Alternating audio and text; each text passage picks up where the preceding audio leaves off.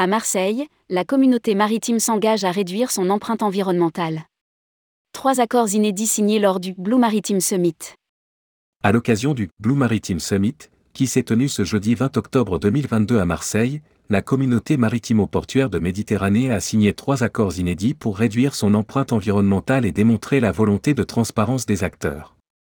Parmi ces partenariats figure la nouvelle Charte croisière durable, signée par l'État français et les armateurs de croisière et qui prévoit la réduction de la pollution atmosphérique par les navires via l'utilisation de carburants à teneur réduite en soufre dès 2023.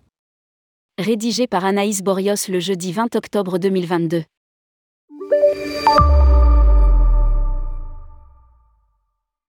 La deuxième édition du Blue Maritime Summit Marseille-Provence, port et six initiatives, se déroule actuellement dans la cité phocéenne.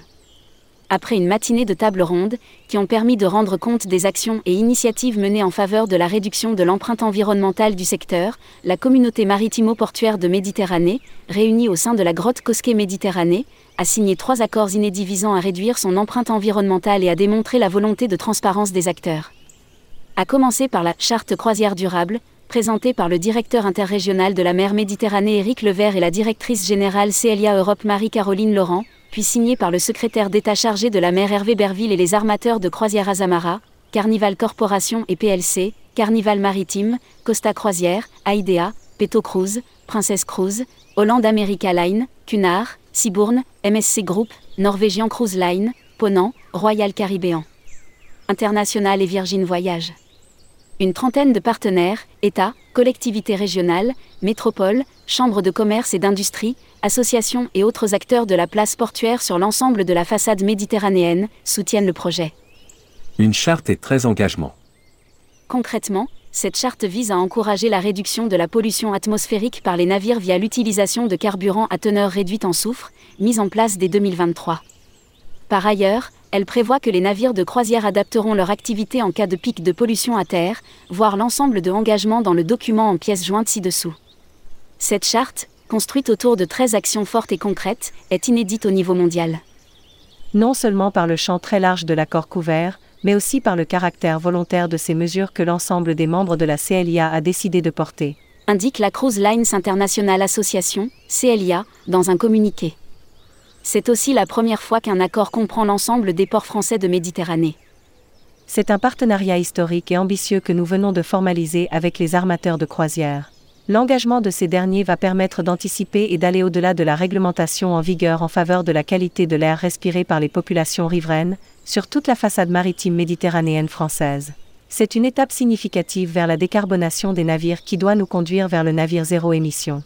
A ajouté Hervé Berville, secrétaire d'État auprès de la Première ministre, chargée de la mer, lors de la signature de la Charte croisière durable.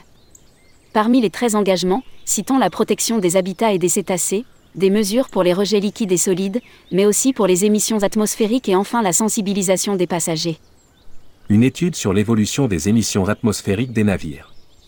En parallèle, une convention de partenariat a été signée entre le port de Marseille-Fosse et le pôle mer Méditerranée portant sur l'étude de l'évolution des émissions atmosphériques des navires de commerce en Méditerranée française.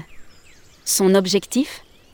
Répondre aux besoins d'une meilleure connaissance de l'impact du transport maritime sur la qualité de l'air à Marseille et dans le golfe de Fosse. Le pôle mer Méditerranée se voit confier la réalisation de cette étude, pour laquelle trois périodes distinctes seront considérées, pour permettre d'apprécier l'évolution des émissions dans le temps.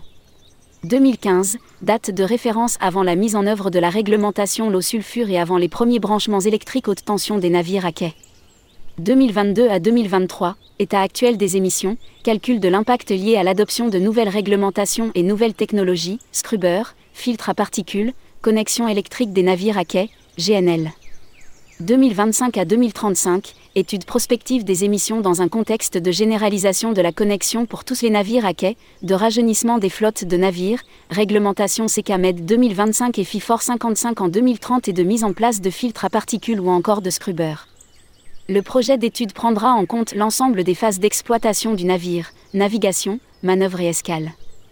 L'échantillon étudié concernera les navires précisément identifiés et réalisant 80% des escales au port de Marseille-Fosse sur une année.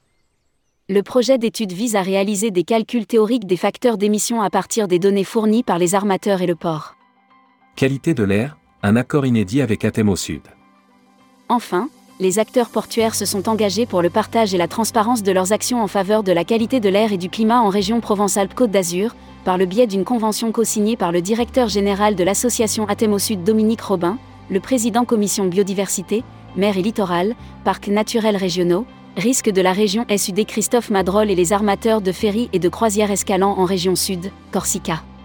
Ferry, Corsica Linea, la méridionale. Cet accord s'inscrit dans le cadre du programme Escale Zéro Fumée porté par la région Sud. L'objectif de cet engagement est de produire, pour la première fois, un suivi individualisé des navires. Il s'agit de passer d'une vision moyenne de leurs émissions à une analyse spécifique de chaque navire intégrant les combustibles utilisés, la consommation, la classe moteur, les systèmes de filtration. Pour tendre vers une information en temps réel. Les calculs permettront notamment d'affiner l'évolution des émissions de polluants et de gaz à effet de serre des ports de la région, Marseille-Faux, Toulon et Nice. Ces éléments seront rendus publics. Initié en 2019 lors de la première édition du Blue Maritime Summit Marseille-Provence, l'engagement collectif des armateurs de croisière se renforce encore à l'occasion de cette deuxième édition, d'abord sur le plan géographique puisqu'elle entend harmoniser les chartes déjà existantes mais aussi sur le plan des champs couverts qui portent non seulement sur la qualité de l'air mais également sur la protection de la biodiversité, la valorisation et le traitement des déchets et des eaux usées, les mesures en cas de pic de pollution. A conclu Jean-François Sua, président du club de la croisière Marseille-Provence et co-organisateur de l'événement.